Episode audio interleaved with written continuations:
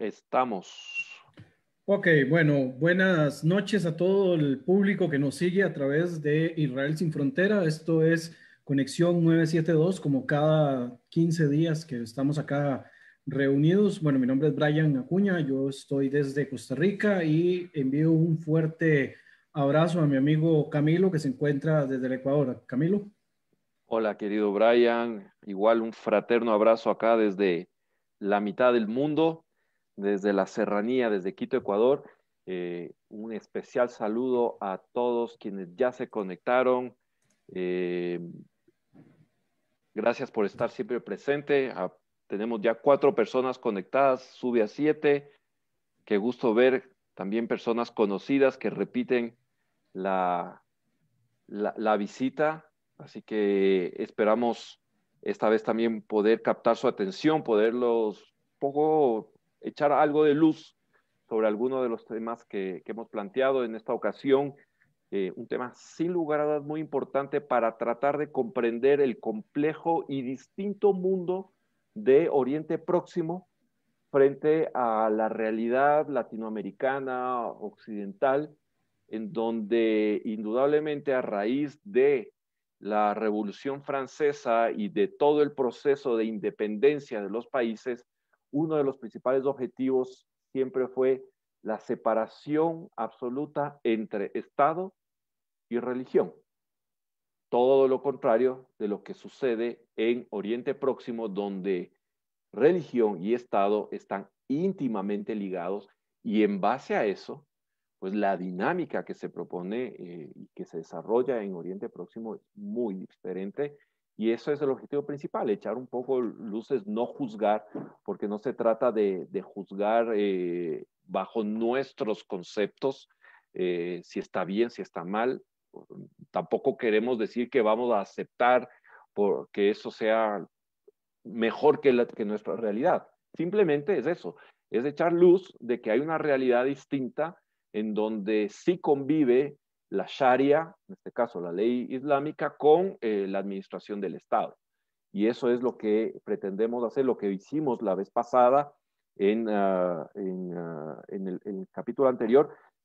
creo que valdría la pena hacer una rapidísima recapitulación, temas generales, si me ayudas ahí con la, con la diapositiva, entender que Oriente Próximo, el Islam de Oriente Próximo está dividido en dos grandes grupos, el uno, eh, y mayoritario, indudablemente, es el, Islam suní o sunita, y el otro es el Islam chiita, que eh, acá lo vemos claramente en el mapa. Digo es mayoritario porque el 85% de la población que se identifica como musulmana sigue la corriente sunita, las corrientes sunitas, porque también hay que entender que dentro del sunismo hay varias corrientes y la línea eh, de los chiitas que los estudios nos marcan entre un 15, otros dicen hasta un 20%, otros lo disminuyen un 10%, vamos a dejarlo en un promedio del 15% que representa la población eh, islámica de la tendencia chiita. Eso a, breves rasgos, eh, hablamos de que sin lugar a dudas, Arabia Saudita ha sido tradicionalmente el, ah, quien ha dirigido moralmente, eh, quien ha liderado el mundo musulmán sunita, e Irán, a raíz principalmente de la revolución eh, islámica del 79, pasa a liderar el mundo chiita y hoy vamos ya a entrar en el tema justamente del, análisis más en detalle de cuando hablamos de Irán y cuando hablamos del Islam chiita, ¿de qué se trata? Mi querido Brian, si quieres eh, ya tomar la, batuta y creo que era justamente la primera diapositiva que íbamos a abordar, ¿verdad? Sí, eh, bueno, la semana anterior también, como bien señala Camilo, uno de los factores que estuvimos desarrollando es el tema de la importancia no solamente de la religión, ¿verdad? La religión es uno de los aspectos trascendentales que venimos a desarrollar en este capítulo o en esos capítulos que estamos planteando, pero al mismo tiempo el rol que juegan los países con el tema ideológico religioso, ¿verdad? Camilo la semana pasada hizo una explicación bastante interesante de lo que son los grupos que gobiernan eh, principalmente la ideología sunita y la ideología desde el carácter un poco más eh, ortodoxo, un poco más fundamentalista, por llamarlo de algún modo, que son las corrientes del salafismo y del wahabismo, ¿verdad? Que ahí se mencionaban el caso técnicamente de cuatro países. Acá tenemos tres de esos cuatro países, que son eh, Turquía, Egipto y Arabia Saudita. Tanto Turquía como Egipto, en esto, la, el, el Turquía actual, que está gobernado por un islamista que tiene su propio partido, ¿verdad? Que también reintrodujo, le cambió el carácter laico que tenía la República de Turquía y le devuelve un carácter un poco más de, corte nacionalista religioso, eh, que es Recep Tayyip Erdogan y que junto con Qatar están llevando a la práctica los esquemas religiosos de la Hermandad Musulmana, que es este grupo que nace en los años 20 del siglo pasado en Egipto, ¿verdad? Con, eh, con me, ayuda Hassan, el nombre del... Hassan el Bana. Al Hassan el Bana, exacto, estaba pegado con el, con el apellido, eh, es quien empieza a promover esta corriente y a partir de acá este movimiento se va extendiendo, se va expandiendo a otras partes, ¿verdad? El movimiento salafista que busca una interpretación purista de la religión y posteriormente hay una versión también de este movimiento conservador religioso que es el que se adueña del liderazgo en Arabia Saudita. Eh, ¿Por qué hago toda esta reseña antes de entrar a la República Islámica de Irán? Porque la República Islámica de Irán, si bien es un país de corte chiita, eh, va a ser quien nos va a marcar a nosotros la batuta de a partir de cuándo es que empezamos a ver eh, tanta influencia directamente del islamismo ya como un movimiento que viene a sustituir el movimiento panarabista. Recordemos que ni Turquía ni Irán entran en el movimiento panarabista, pero el resto del mundo árabe en alguna forma sí buscan, digamos, la promoción del panarabismo. Quizás en, la época actual podríamos hablar de panturquismo, ¿verdad? Que es el movimiento eh, neotomano que promueve Erdogan.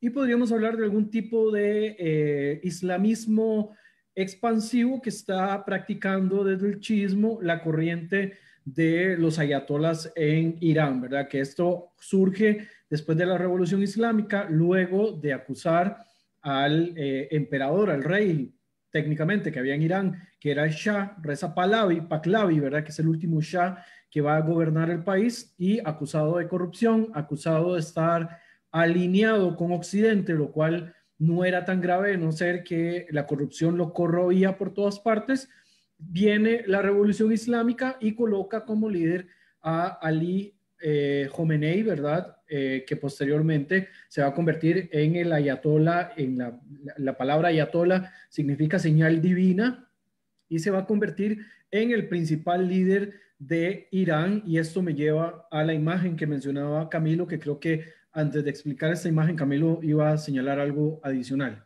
Quería, por si alguno de, quienes nos están acompañando esta semana no pudo estar con nosotros la semana anterior y, le suena extraño este término del panarabismo, pues era el movimiento que en su momento lideró Egipto, eh, se empoderó Egipto para lograr el, sueño de, digamos, de Nasser quien era presidente en ese momento de, Egipto, era lograr un solo país árabe. Y claro, eh, lo analizamos en algún momento, justamente por eso Israel de alguna manera estorbaba dentro de esos planes y a raíz justamente de ese nacionalismo árabe, que no tenía nada que ver con un tema religioso, sino más bien una eh, adopción del nacionalismo europeo hacia el mundo árabe, es decir, construir un Estado-nación bajo los principios nacionales. Eh, y eso, eso fue lo que llevó a intentar tanto Egipto, Siria y Jordania a destruir el naciente Estado de Israel porque definitivamente estaba justo en la mitad de lo que ellos soñaban un solo país eh, árabe. Esto nada más para, ah, por si a alguien le sonaba raro este término del panarabismo. Obviamente este, eh, este sueño, este ideal de, construir un solo país tuvo un golpe mortal, indudablemente, la Guerra de los Seis Días en el año 1967 y, digamos así, la estocada final en el año 73 con la pérdida de estos tres países contra Israel. Ok, un aspecto importantísimo, que es lo que Camilo señala acá, que tiene que ver con el tema de la religión, que cualquiera puede preguntar, pero hay sunnis y chias que viven y conviven en muchos de estos países, y eso es muy cierto. La diferencia está no necesariamente entre las personas, sino necesariamente entre los liderazgos, que es un aspecto que a mí siempre me gusta señalar y diferenciar entre lo que es el liderazgo y lo que es el pueblo llano y plano. Por ejemplo, Turquía, a pesar de estar gobernado por un islamista como Recep Tayyip Erdogan, eh, ellos, la mayoría de la población es laica y la mayoría de la población pues no tiene estos principios fundamentalistas, pero el gobierno ha tomado esas ínfulas y posteriormente, después del el intento de golpe de Estado del año 2016, eh, Erdogan se hace con mucho más poder y mucho más dominio dentro de las Fuerzas Armadas y es a partir de ahí que empieza a imponer una agenda más asociada al islamismo. La República Islámica de Irán es tan chiita como la mayoría de los iraquíes que viven en la región del Golfo. ¿Cuál es la gran diferencia? En Irán tenemos una teocracia, a diferencia, por ejemplo, de Irak, donde no es un gobierno teocrático, sino que es un gobierno con un presidente, con un parlamento, o sea, hay, instituciones públicas que no están dominados por una figura religiosa.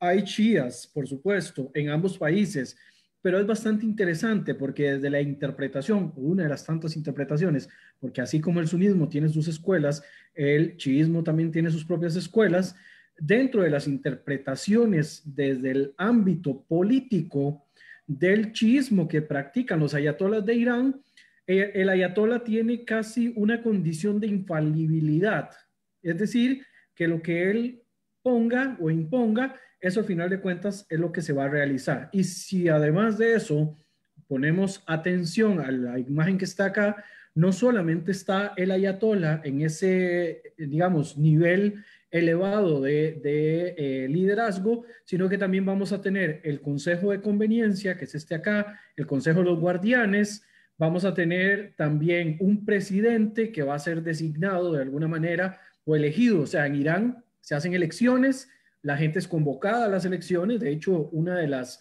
eh, elecciones más polémicas fue en la anterior cuando ganó el expresidente Ahmadinejad, que uno de los candidatos opositores a Ahmadinejad, que era Musavi, eh, que lideró lo que se llamó en aquel momento la Marcha Verde, eh, técnicamente fue sacado, digamos, de la competencia política por la propia eh, cúpula política del país, ¿verdad? Fue, fue reprimido este movimiento que se intentó establecer en ese momento y posteriormente se impuso eh, pues el liderazgo de Ahmadinejad, que era como más sujeto, digamos, a las condiciones que estaba necesitando en ese momento el país. Lo mismo ocurre, digamos, en estos momentos con el actual eh, presidente, ¿verdad? Rouhani. Rouhani estaba dentro de una terna de candidatos, que además esa terna de candidatos debe pasar por estos consejos anteriores, ¿verdad? Por eso no vemos figuras femeninas, además que obviamente dentro del liderazgo eh, iraní tan ortodoxo, desde la interpretación religiosa que tienen, las mujeres no van a entrar a un puesto de, tan alto nivel. Hay mujeres en el, gobierno, muy limitado, sí, pero eh, no van a estar en un puesto de tan alto nivel, sino que pueden estar en, otro tipo de posiciones. Y los presidentes, los candidatos a la presidencia van a entrar o se van a, designar según, digamos, esa terna que al final de cuentas va a pasar la primera prueba y posteriormente se hace un proceso de elecciones. Ojo, que este proceso de elecciones no siempre ha sido transparente, ¿verdad? Mencioné este caso de la Revolución Verde que se daba posteriormente, la, la marcha eh, que se hace y que, al final al propio líder de la oposición eh, es llevado a la cárcel, ¿verdad? Hay varios muertos. De hecho, hace unas semanas eh, se condenó a muerte a un ex luchador iraní que estuvo involucrado en algunas de estas marchas, que se le acusó de haber asesinado a un policía, a pesar de que se pidió amnistía, que se hizo intervención por parte de un montón de organismos internacionales, al final de cuentas, pues se le ejecutó. Eh, y al final de cuentas, pues la presidencia recayó en la figura que el propio liderazgo impone. Un, un aspecto interesante, ¿verdad? Yo les había dicho de que en eh, Irán, aunque hay una teocracia, la mayoría de la población también es laica. Entonces, a pesar, digamos, de los intereses que puedan existir por parte de, las, de la población de que la religión no tenga tanto predominio. A pesar de que también la revolución islámica es un proceso que llega a ganar por desgaste. Es decir, cuando se da el desgaste del régimen anterior, ya dijimos, era corrupto, lo que fuera, viene otro tipo de liderazgo que va a representar a aquellos que necesitan una alternativa y que al final de cuentas van a tomar ese, ese posicionamiento y es a partir de ahí que se hacen con el poder los más religiosos, a pesar de que, como les digo, la mayoría de la población en Irán son laicos, algunos si acaso cumplen con algunos preceptos, ¿verdad? Los más importantes y los que imponga el Estado también, porque además hay una policía religiosa muy fuerte en algunos aspectos.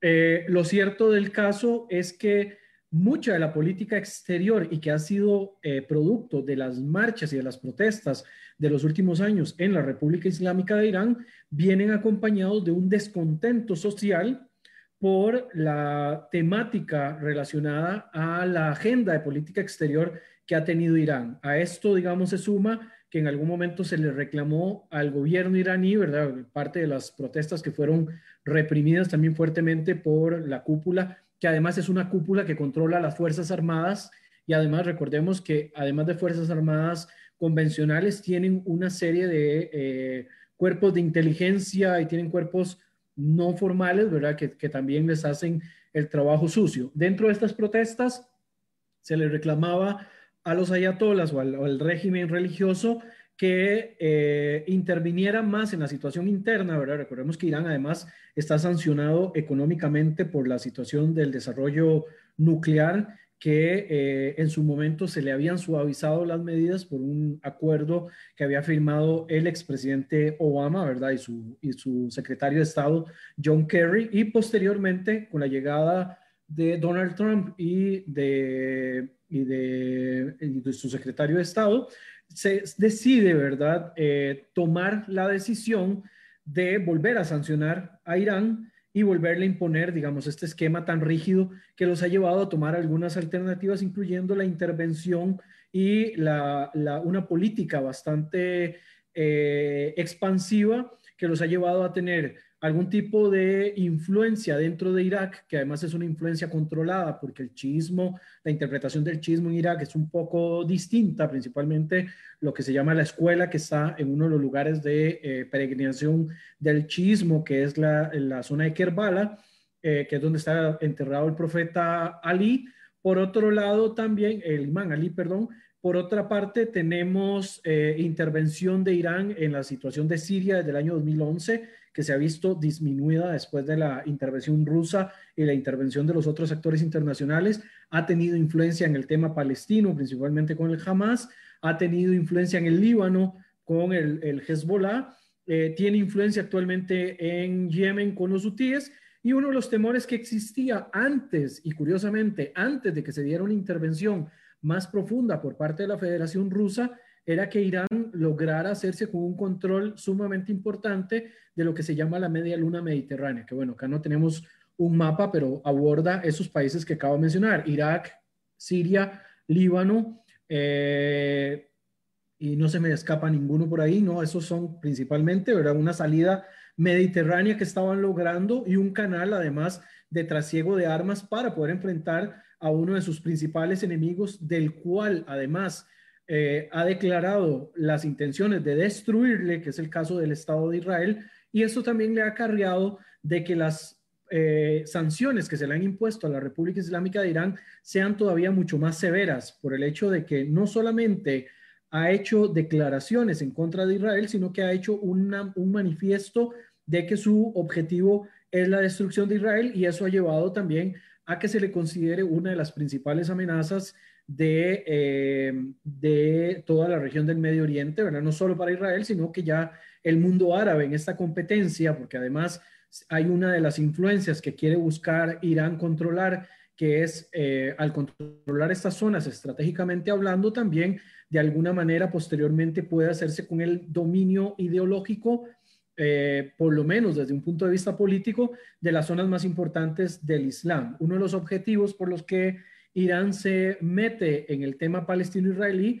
es porque quieren dominar Jerusalén. Jerusalén es importante, es un santuario, era un lugar de peregrinación del Islam importante para el mundo musulmán en general. No es solamente el tema palestino per se, sino que el, tema palestino le sirve como una manera de poder este, abrirse brecha desde ese sector y por eso la influencia que hay con ciertos grupos, a pesar de que hay diferencias ideológicas, y el interés también por intentar controlar de alguna manera eh, las regiones que están en estos momentos bajo el liderazgo de Arabia Saudita, que son la Meca y Medina, que también la semana anterior, en una explicación muy prolija, la, eh, lo señalaba también Camilo con respecto a Turquía, que ya de una manera un poco más fuerte en los últimos meses o años ya se le considera que eh, está evolucionando hasta convertirse también en una nueva amenaza para la región de Oriente Próximo. No sé, Camilo, si quieres agregar algo de este aspecto. Lo único que habría que agregar también eh, es la influencia que tiene Irán en la franja de Gaza y que considera Israel, además de la presencia del Hezbollah en el norte, eh, la presencia que tiene en, a través de la yihad islámica en la franja de Gaza. Eh, a través de entrenamiento, a través de, de, armas, a través de financiamiento permanente es decir, eh, indudablemente lo que ha intentado Irán con respecto a Israel es ahogarlo o cercarlo desde todo punto, eh, desde todo punto de, vista. En el, nuevamente, Israel tiene frontera hacia el norte con Líbano y donde tienes al sur del Líbano, es decir, frontera directa con Israel, y es toda una franja dominada absolutamente por uno de los, una de las organizaciones terroristas mejor entrenadas y mejor equipadas del mundo, como es el Hezbollah, tienes la infiltración de Irán a través de la yihad islámica en la franja de Gaza, es decir, hacia el sur de Israel, y lo que ha estado intentando desde que se dio la guerra civil interna en, eh, en Siria es lograr establecer bases militares en territorio sirio para desde ahí atacar hacia Israel. Y recordemos que hacia el año pasado, de hecho, hubo una fuerte intervención israelí contra varias bases eh, iraníes a raíz del lanzamiento de, se habla de 32 cohetes, de los cuales hacia el norte de Israel, hacia el Golán, ninguno logró penetrar territorio porque fueron interceptados los pocos que tenían la posibilidad de penetrar a territorio israelí, fueron interceptados por sistemas de seguridad y a raíz de ello, inmediatamente a las pocas horas, Israel bombardea masivamente posiciones eh, Siria, eh, en Siria, pero posiciones iraníes, se habla de 50 posiciones, en tres horas con 27 aviones, Israel destruye esas posiciones debilitando fuertemente lo que había logrado Irán penetrar durante años y establecer varias posiciones con seria amenaza hacia Israel. Es decir, el intento, y, de ahí también justamente uno de los reclamos que se le hace, uh, le hace la población iraní al, liderazgo de los ayatolas, es justamente que dejen de exportar tantos miles de millones de dólares en apoyos a diferentes guerrillas y que se concentren en la gravísima situación económica en la cual están atravesando. Semanas anteriores eh, veíamos una entrevista con Enrique Zimmerman, muy conocedor del medio, y eh, hablaba de una situación de, se habla de Irán, uno de los países con mayor porcentaje de SIDA en la población mundial, eh, se habla de aproximadamente dos millones de personas eh, adictas a, diferentes sustancias psicotrópicas, una situación económica muy complicada, la pandemia, obviamente la pandemia del COVID no sabemos las cifras oficiales, ni creo que nunca se lleguen a saber mientras los ayatolas siguen en el poder, pero se habla de decenas y decenas de miles de muertos. Es decir, la situación en Irán es muy compleja y de ello viene todo este estallido social al interno de, Irán, que ha sido además eh, eh, controlado de manera violenta, pero porque la gente dice, dejen de exportar y de gastar miles de millones de dólares en, hacer la, en exportar guerra, porque eso es lo que se ha dedicado a hacer el régimen de los ayatolas, eh, y concéntrese en, en, mejorar la situación económica, ¿no? Además es uno de los países que más este, ha sufrido por la pandemia, ¿verdad? El COVID. Ha tenido uno de los mayores índices de, eh, de infectados y también es uno de los países que más muertos acumula también dentro de esto. Eh, la situación, digamos, del, bloqueo económico que le ha impuesto nuevamente Estados Unidos, quien se sale de este acuerdo que había firmado Obama en su momento y que Trump se sale del acuerdo porque eh, tiene, digamos, información clasificada de que Irán sigue de alguna manera no solamente intentando desarrollar armas, sino que también tiene los planos para poder el, desarrollo, que era una de las prohibiciones que existía. Obviamente, ahí han aparecido informes también de la Organización de las Naciones Unidas para el tema de la, energía, ¿verdad? Y, y, demás, donde se había hablado inicialmente de que Irán no estaba desarrollando este tipo de eh, armamento, pero por el otro lado, otra información viene a contradecir lo que dice el organismo de las Naciones Unidas posteriormente y señalan de que eh, de alguna manera están todavía dentro del proceso de desarrollo de eh, procedimientos para poder generar el combustible necesario para el desarrollo bélico, ¿verdad? Porque sabemos que la energía nuclear puede tener dos utilidades, la utilidad eh, civil y la utilidad bélica.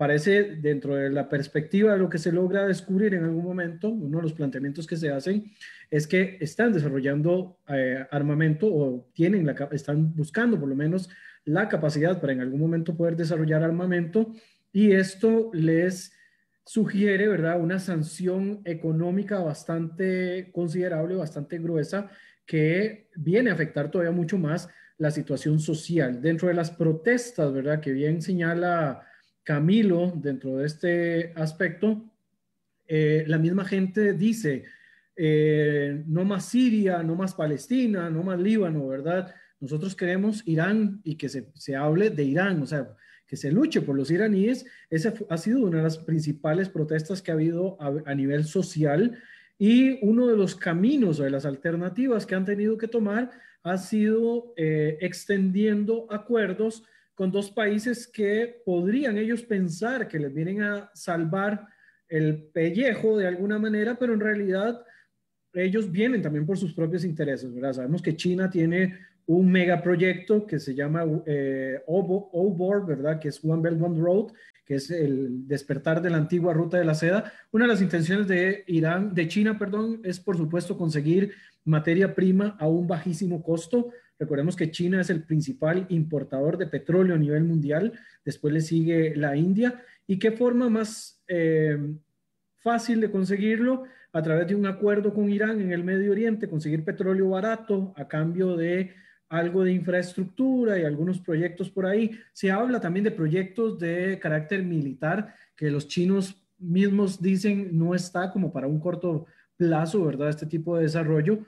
Pero la idea de, China es conseguir petróleo barato y poder llevárselo eh, a través, digamos, de, la vía marítima por el, el corredor económico que han habilitado con Pakistán y poder llevárselo para allá. Los propios pakistaníes pueden dar fe de lo que es hacer negocios energéticos y de infraestructura con China y saben de que ahí los mayores beneficiados son los chinos. Así que si Irán pretende o considera de que hacer alianza con China le va a salvar de la situación económica que están viviendo en la actualidad, creo que, eh, no creo que sean tan ingenuos, pero creo que de alguna manera estarían eh, pateando hacia el marco equivocado. Y el caso de Rusia, Rusia se ha convertido en un, este, líder que controla la situación, ¿verdad? Son ultra controladores, por eso tienen el mismo presidente desde hace tantísimos años, y esto les lleva, ¿verdad?, a darle ciertas facilidades a Irán, a darle ciertos beneficios, pero igual, ahí el principal ganador de este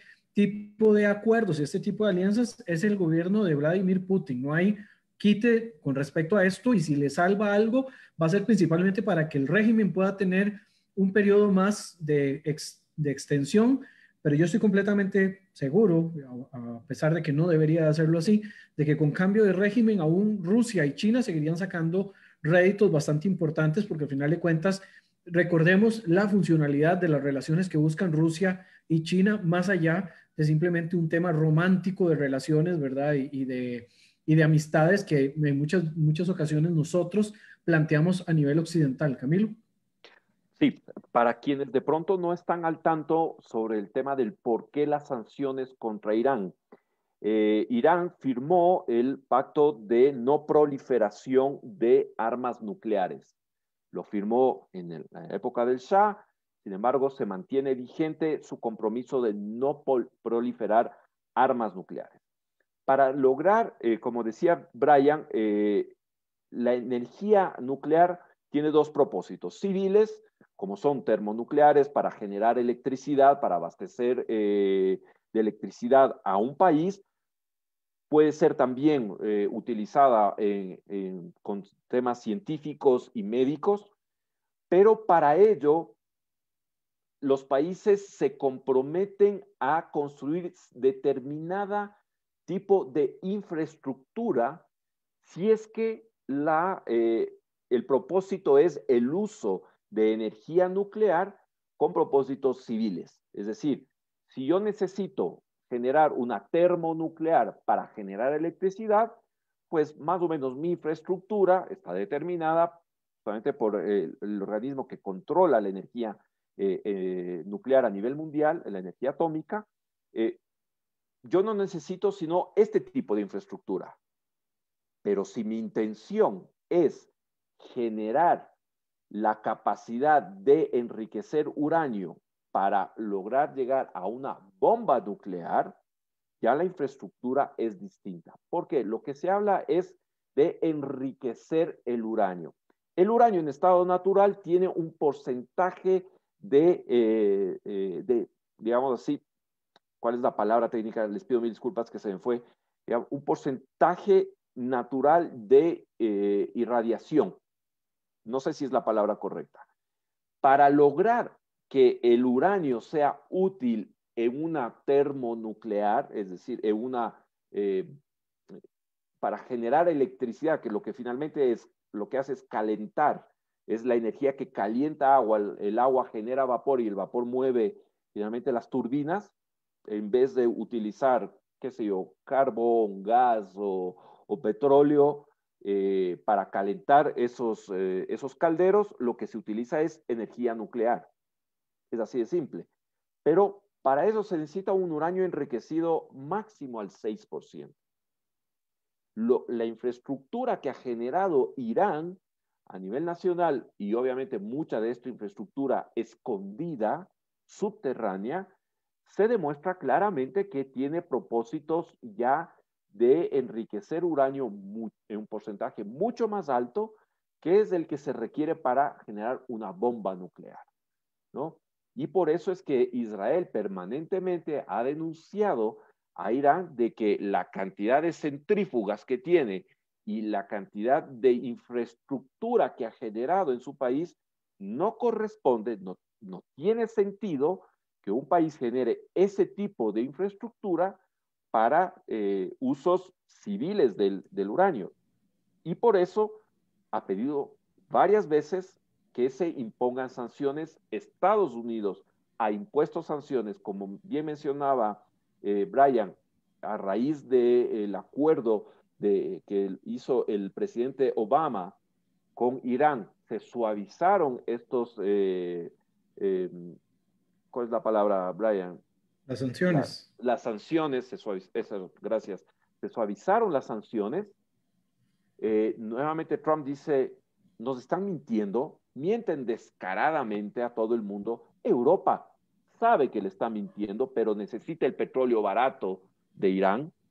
Eh, se hace de la vista gorda. Estados Unidos dice, no me voy a hacer de la vista gorda, me salgo del acuerdo y es por eso que nuevamente recrudecen las sanciones contra Irán. Esto era para poner un poco el contexto del por qué eh, a Irán se lo ha sometido a sanciones, porque eh, ha mentido a los inspectores de los organismos internacionales que controlan el uso de la energía nuclear, ha mentido permanentemente, ha escondido infraestructura, porque finalmente lo que ellos buscan es tener también el poder nuclear como armas.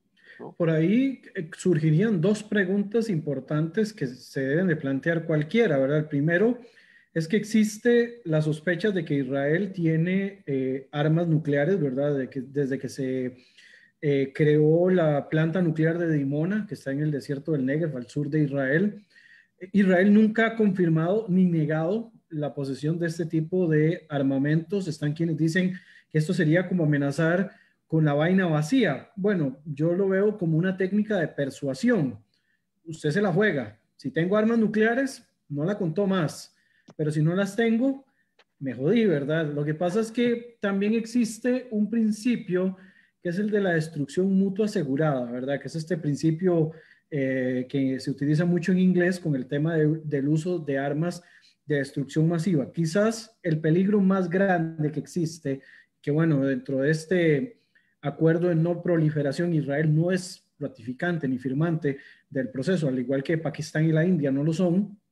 Eh, lo peligroso de acá, yo siempre lo planteo desde dos perspectivas. La primera es que Irán ha amenazado abiertamente con la destrucción de Israel y ha demostrado a través del uso de proxies y del terrorismo internacional de que son capaces de lo que sea con tal de lograr sus objetivos, ¿verdad? Aún de exportar el conflicto a otras zonas, ¿verdad? Como ha ocurrido en América Latina, como ocurrió en Bulgaria, como ha ocurrido también en, otras partes de Europa a través de los proxies que Irán maneja. Por el otro lado también, eh, el desarrollo de un armamento de este tipo podría también asegurar de que otros países de la zona quieran seguir los pasos de Irán. Recuerdo bien que en algún momento Arabia Saudita había pedido también que si Irán lograba ir desarrollando eh, energía nuclear para uso bélico, Arabia Saudita también quería desarrollar eh, energía para, para poder utilizar armamento nuclear eventualmente. Turquía también, con Erdogan, propuso en algún momento, o sea, entraríamos en una carrera nuclear como no la veíamos desde la época de la Guerra Fría, de una manera demasiado, eh, pues, aterradora, diría yo, de darse, digamos, este, este tipo de pasos. No es que los países a lo interno no tengan derecho de poder crear, digamos, este armamento que sea para proteger sus fronteras. De eso nosotros no, no vamos a, negar el derecho que tiene cada país de proteger a lo interno sus fronteras, pero las armas de destrucción masiva no entran dentro de este capital de armamento que puedan ayudar a persuadir para que no haya ningún tipo, porque de todas maneras, en el momento en el que vos presionas el botoncito rojo para el ataque con un arma de destrucción masiva, la respuesta que proviene del otro lado es técnicamente nula.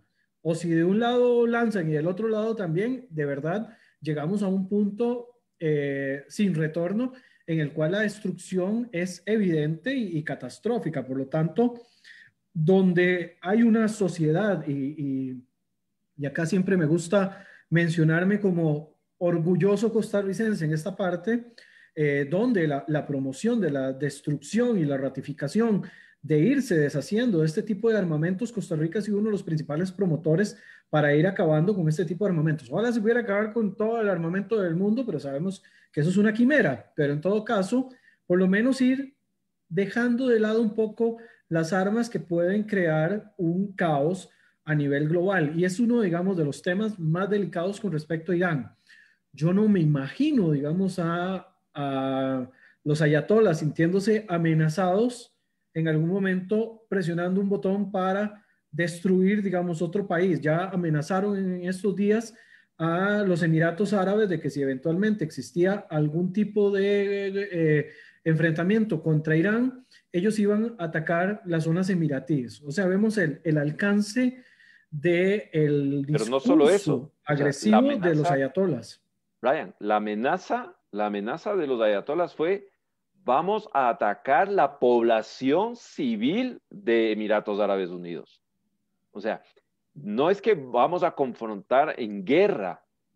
Y ese es justamente el, el, lenguaje, porque mucha gente dice, ah, pero es que no es justo, no es, ¿por qué solamente a Irán lo controlan?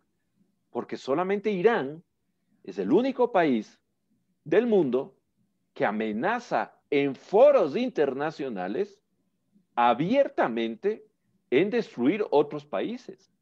Entonces, ¿de qué estamos hablando? Estamos Irán y Corea del Norte, ¿verdad? Corea del Norte también entra en esa misma categoría. Ok, exacto. Eh, entonces, eh, ¿de, qué estamos hablando? No estamos hablando de un país que dice, yo necesito armamento porque soy amenazado, no.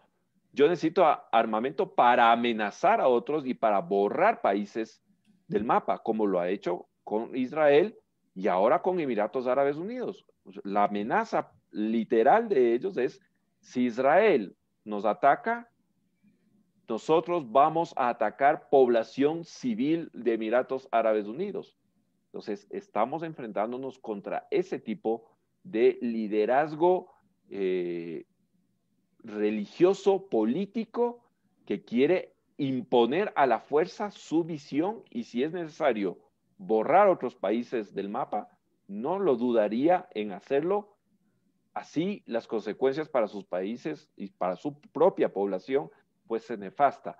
Algo que eh, quería pedirte, eh, eh, y que en esto tú eres conocedor, un poquito detallar quizás, ya que el tema más que de la, el tema armamentístico de Irán es entender las sutilezas y las diferencias de, este chiismo eh, piramidal, absolutamente eh, dictatorial de alguna manera, eh, que existe dentro de la interpretación iraní del chiismo, si, si nos querías aportar en esta parte, Brian. Creo que aquí la parte más importante, ¿verdad?, es el de la figura del ayatola, que el ayatola, como ya lo dije en un inicio, es la, la, como les dije yo, la iluminación de Dios, como la señal de Dios. Señal de Dios es como se le denomina directamente. el problema principal, digamos, con esta visión desde el punto de vista religioso y por lo cual hacemos este cruce entre religioso, militar y no sé qué, tiene que ver por la situación de la infalibilidad que se le otorga a esta figura de ayatola en Irán. No es el mismo, digamos, tipo de chismo eh, que sí tienen ayatolas también en Irak, ¿verdad? Y en otros países que tienen este tipo de, figuras, ¿verdad? Los famosos mulás. Eh, la gran diferencia es la forma en la cual ellos le ponen esa, esa eh, característica de ser infalible, lo que llevaría eventualmente que al expandirse ese tipo de movimiento y al ser liderados por ese tipo de movimiento, obviamente el esquema religioso que se imponga va a tener primacía por encima de cualquier otro eh, cuestionamiento de carácter civil. Por eso en algún momento hubo tantos riesgos con respecto al crecimiento de la influencia iraní con la población iraquí de origen iraní, ¿verdad? De origen persa, eh, que vive en Irak, por eh, la posibilidad de que al final de cuentas el control completo del país lo tomara Irán. Ojo, esta responsabilidad del crecimiento de la, de la influencia iraní en Irak es una responsabilidad occidental por donde quiera que se vea. Así que ahí no nos vamos a poner muy meticulosos, es responsabilidad 100% occidental desde el momento en el que se les ocurrió de que Saddam Hussein tenía armas de destrucción masiva y lo que encontraron fue un montón de armamento obsoleto de la época de la primera guerra del Golfo, ¿verdad? Ya en los años 90.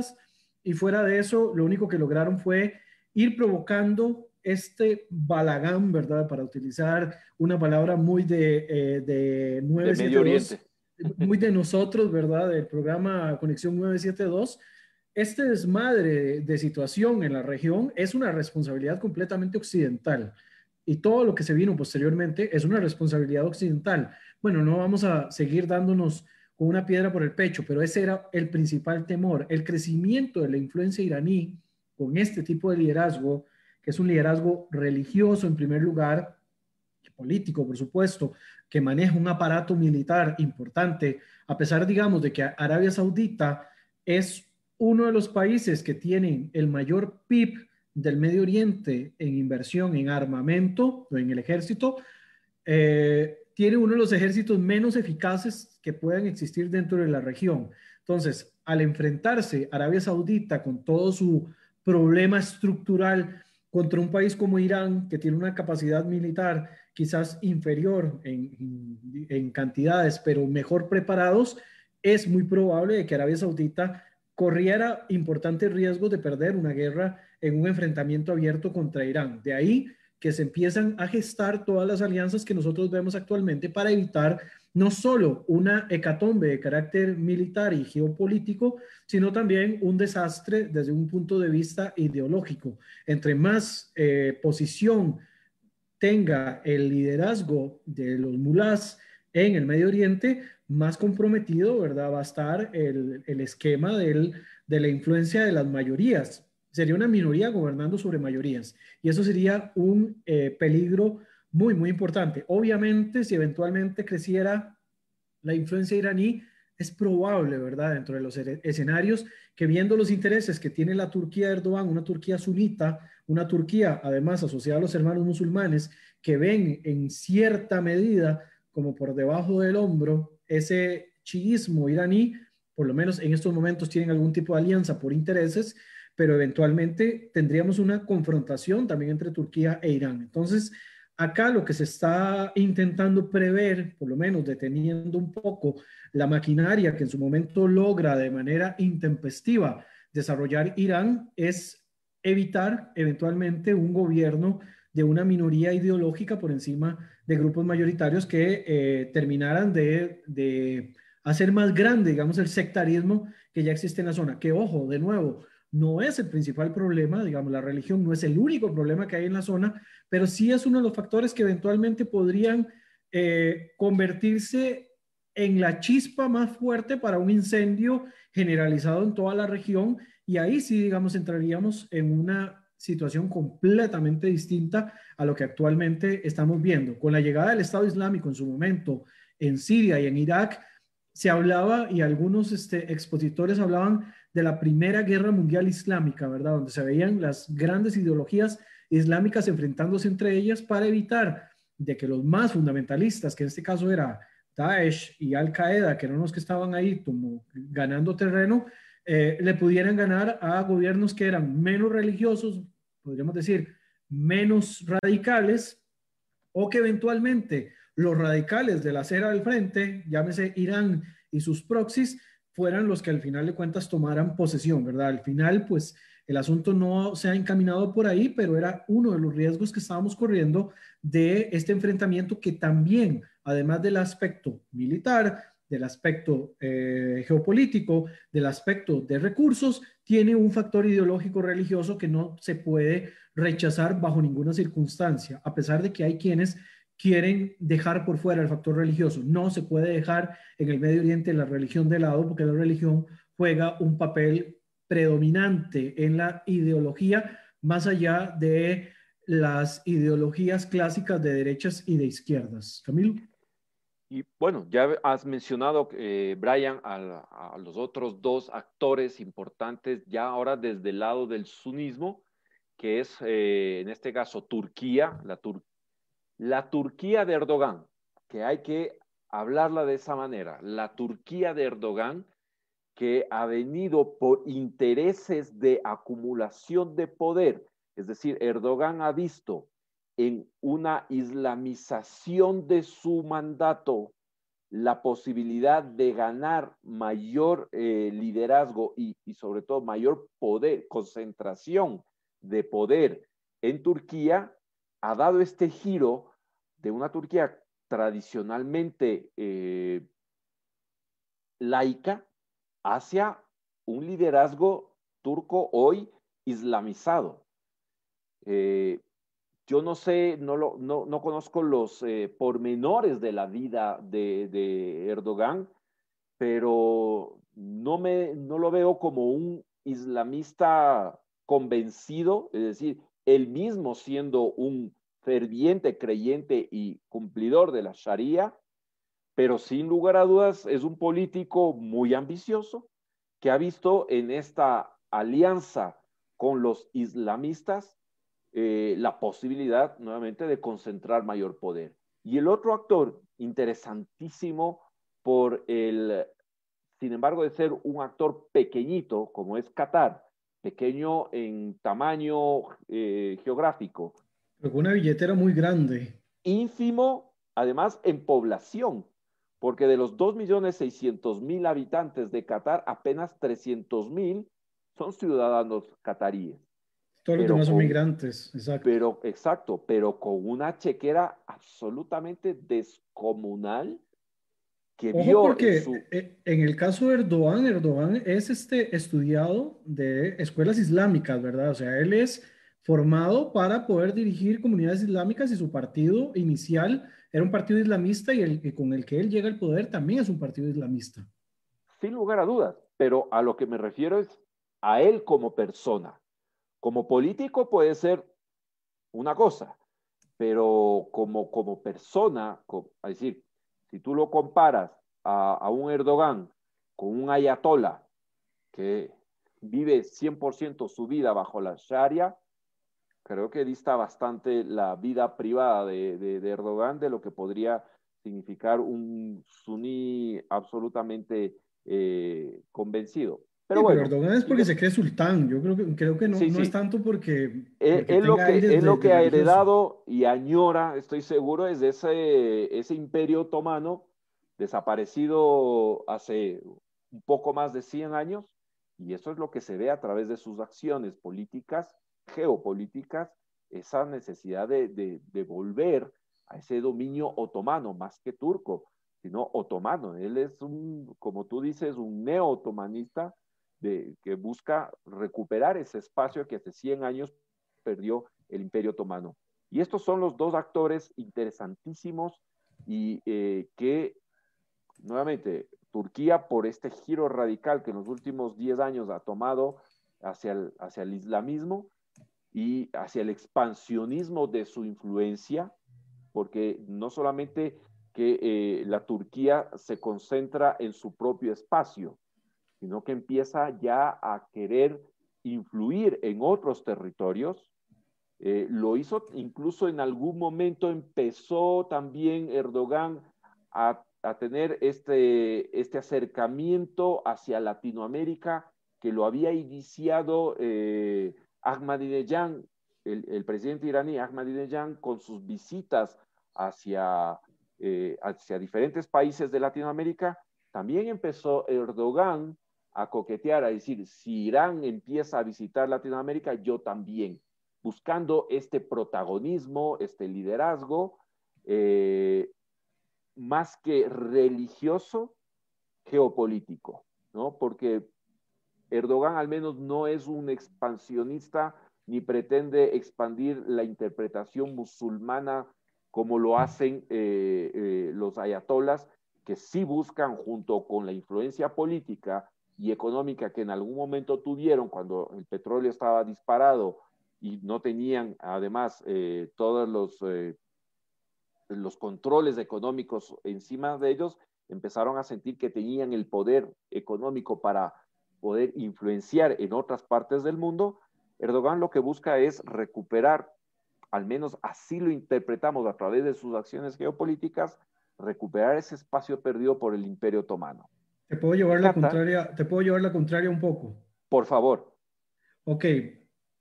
Erdogan, los movimientos que hace son movimientos estratégicos, pero si vemos hacia dónde se está moviendo, definitivamente que el interés de él es tener una, eh, una zona de influencia que, como bien señalas, es regresar a las glorias del pasado otomano o neo-otomanismo o neoturquismo o panturquismo, no sé, podemos ponerle el nombre que les dé la gana. Hay que buscarle un buen nombre. Erdoganismo, tal vez, este, pero sin duda Erdogan quiere, digamos, hacerse con el control de zonas importantes para sus propios intereses. Erdogan ha hablado, Erdogan ha hablado abiertamente de que Jerusalén le pertenece a Turquía. Esto lo mencionó semanas atrás y lo, lo estuvimos viendo eh, Erdogan ha colocado con la venia y el patrocinio económico de Qatar, ha colocado eh, fuerzas paramilitares, eh, mercenarios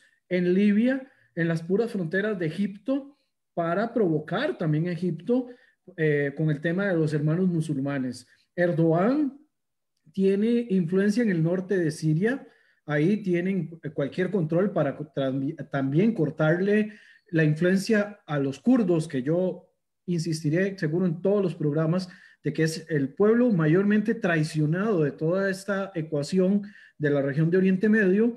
Erdogan se mete cuantas veces le da la gana en Irak y golpea en Irak con la venia occidental y ahí voy ando muy antioccidental. Ahorita me cae la CIA seguramente. Este, pero estoy muy crítico porque a Erdogan se le ha permitido demasiado. Erdogan ha estado también involucrado en el tema eh, libanés de alguna forma. Hay quienes, digamos, eh, resaltan la figura de Erdogan como para retomar un poco el liderazgo y, y la estabilidad del Líbano, Erdogan y Qatar han estado en el sudeste asiático reunidos con Malasia, reunidos con Pakistán, reunidos con un montón de países porque lo que buscan es, es un tema de influencia. Entonces, si bien vos me podés decir, desde un punto de vista físico, por el momento no vemos un expansionismo como lo hace Irán, creo que las diferencias son muy marcadas. Irán está metido en una condición en la cual eh, todos los países que se le oponen lo critican, o sea, los ojos están puestos sobre Irán. Y esto yo no digo que no haya que hacerlo, por supuesto, que hay que hacerlo porque Irán demuestra que es un peligro para la estabilidad de Oriente Medio. Pero ¿cuántos ojos están puestos sobre Turquía? ¿Cuánto, digamos, la Unión Europea ha cacheteado al gobierno turco por las acciones que han cometido en esta zona económica exclusiva que ampliaron con Libia, en el Oriente Mediterráneo, donde técnicamente le quieren quitar el petróleo a los países que están en esa zona. Sea, la Unión Europea para, para tratar, y la OTAN en general, para tratar de que Turquía no se salga demasiado del saco, le dan cachetadas con guante de seda. Y yo siento que de alguna manera se está descuidando en lo que se ha convertido la Turquía de Erdogan. El erdoganismo, lo que ha convertido a Turquía, no se le está tomando el cuidado necesario y mantenemos una concentración muy pronunciada sobre el tema de Irán. Y yo te voy a mencionar qué país quizás sí le ha puesto atención a estos movimientos de Erdogan. Bueno, eh, Grecia, por supuesto, porque Grecia está sufriendo el tema de que Erdogan se les quiere meter por todos lados y, y los ven afectados económicamente. Ya Grecia económicamente tiene sus problemas bien gruesos y políticamente ni se diga. Y el tema de Chipre también es un tema ahí que se las trae. Los Emiratos Árabes firmaron un acuerdo de cooperación en el aspecto militar y han hecho... Eh, con Chipre y Grecia. Con Chipre y Grecia y han hecho ejercicios militares en conjunto porque ellos entienden que los tiempos señalan a Irán por un lado, pero no podemos descuidar a Turquía. Turquía, el paso que va, la Turquía Erdogan se va a salir del saco de la OTAN y se va a convertir en el nuevo, en el nuevo inquilino del famoso eje del mal que manejamos en Occidente. El nuevo inquilino incómodo. Y también recordemos, y, a ver, primero el tema, por ejemplo, que Erdogan salga a decir eh, Jerusalén me pertenece. Si fuese un sunita devoto, se daría cuenta que lo que está diciendo es una atrocidad, porque sabemos que dentro del, del, del Islam sunita los únicos guardianes legítimos de los lugares santos es la familia, es la jamula de Hashem, los Hashemitas. Entonces, él pretender ahí, creo que, perdón, aquí es una, eh, es una apreciación muy mía, es de boca para afuera. Pero también, y, es absolutamente precisa tu, tu observación, recordemos que así como Irán ha penetrado la franja de Gaza, a través de eh, eh, la yihad islámica, Erdogan lo ha hecho abiertamente con el Hamas. Eh, hace pocas semanas los recibió a los líderes del Hamas en, su, en, Turquía, ha invertido millones de dólares en construir mezquitas y diferente tipo de infraestructura. Les ciudadanía también. Creo que a Haniyeh, me parece, si no es que me equivoco, le dieron también ciudadanía turca. y creo que también eh, quieren hacer lo mismo con, muchos de los liderazgos eh, palestinos. Hay una intención gravísima por parte de Turquía, Erdogan, de penetrar en el tema palestino-israelí, ¿verdad? Desde hace bastante rato, recordemos cuántos este, musulmanes fueron enviados por Turquía para que estuvieran yendo a Jerusalén, para que estuvieran yendo a Hebrón a, este, a dar algún tipo de manifestación de fuerza. Y se veían banderas turcas en lugares sagrados musulmanes, como para dar a entender, ¿verdad? Eh, eh, ahí hay una, una señal de por medio. Yo, yo a, lo que voy, a lo que voy es eh, que en, en, este caso, en el caso de Turquía, lo que hay es un uso utilitario de, de los principios religiosos para cumplir una agenda personal del señor Erdogan. Muy, Al contrario, este, muy islamista, muy, muy de la técnica del salafismo en realidad. Exacto. Al contrario de lo que un liderazgo chiita pretende, que es claramente inspirado, dirigido por un fundamentalismo religioso chiita. A eso voy. Es decir, acá tenemos un líder político extremadamente hábil para eh, valerse de los principios religiosos y expandir su presencia versus otros que son líderes religiosos en sí mismo que ni lo uno es bueno ni lo otro es malo, pero sí hay una diferencia, nada más. Es decir, no es que, ah, bueno, Irán es más legítimo que Turquía porque Irán lo hace desde un punto de vista religioso y entonces es más válido que lo que hace eh, eh, Erdogan. Todo lo contrario, ambos son peligrosos. Y es absolutamente eh, oportuna tu observación de que Occidente está perdiendo justamente el foco frente a, un control y un ponerle líneas rojas al señor Erdogan para decirle hasta aquí nomás. Y, y, una Europa temerosa de sí y no, de, hasta dónde le permitimos, como tú dices, con cachetadas de guante de seda, y sigue haciendo lo que le da la gana. Entonces, eh, pero nada más era el tema de puntualizar la diferencia entre el uso político de una posición religiosa versus una, eh, una posición política basada en la religión, como es eh, en este caso eh, Irán. ¿No? Yo creo que ya va siendo hora de que a Erdogan le den, le den, cachetadas con manopla de hierro, me parece, porque ya va siendo tiempo de que lo, lo, ubiquen en la posición que le corresponde antes de que se salga del, del saco. Nos queda, Camilo, eh, pendiente todavía hablar del rol del cristianismo y del judaísmo, que creo que hoy abordamos muy bien el tema relacionado con Irán. Entonces, si te parece, podríamos dejar para la próxima ya entrar directamente con el tema de cristianismo en el Medio Oriente y el rol del judaísmo en el Medio Oriente. Para no quería dejar pasar, pero yo sí creo que la próxima semana abordemos también el tema Qatar el fenómeno Qatar porque es muy interesante. Creo que hemos agotado en esta ocasión tema Irán, tema Turquía, dos actores centrales, ambos peligrosos, ambos, eh, el uno muy en la mira de, los observadores, el otro a la sombra, eh, sabiendo esquivar, eh, digamos así, los señalamientos. Pero antes de entrar también al tema cristianismo, abordemos la próxima semana Qatar, el cristianismo, y creo que ahí eh, el tema de Israel nos va a, tomar también un, un, capítulo aparte. Sí, yo creo que lo, vamos a dejar el de Israel de último para este tema y así de una vez abordaríamos la temática que tiene que ver con eh, la ley de Israel, Estado del pueblo judío, ¿verdad? Creo que eso sería la, lo justo y lo importante para que también entendamos de que a veces demonizamos innecesariamente lo, lo que está ocurriendo eh, basados principalmente en este, emociones, que es lo que principalmente nos mueven en Occidente, que siempre nos viven moviendo las fibritas, ¿verdad?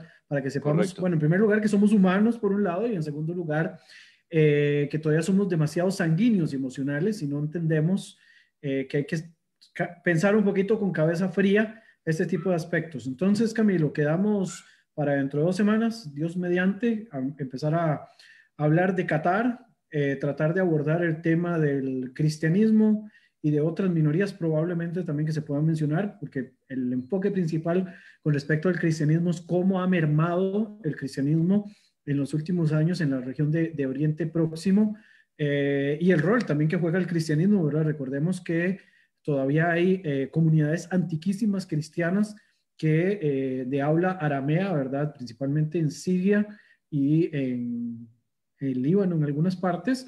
Y en Israel también hay una comunidad aramaica bastante importante.